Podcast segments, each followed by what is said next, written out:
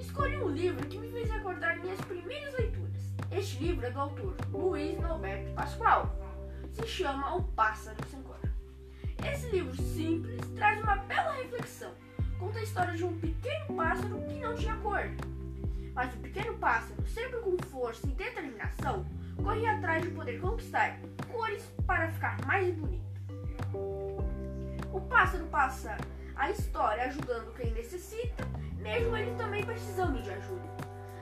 Um que ele ajudava, ele recebia uma cor.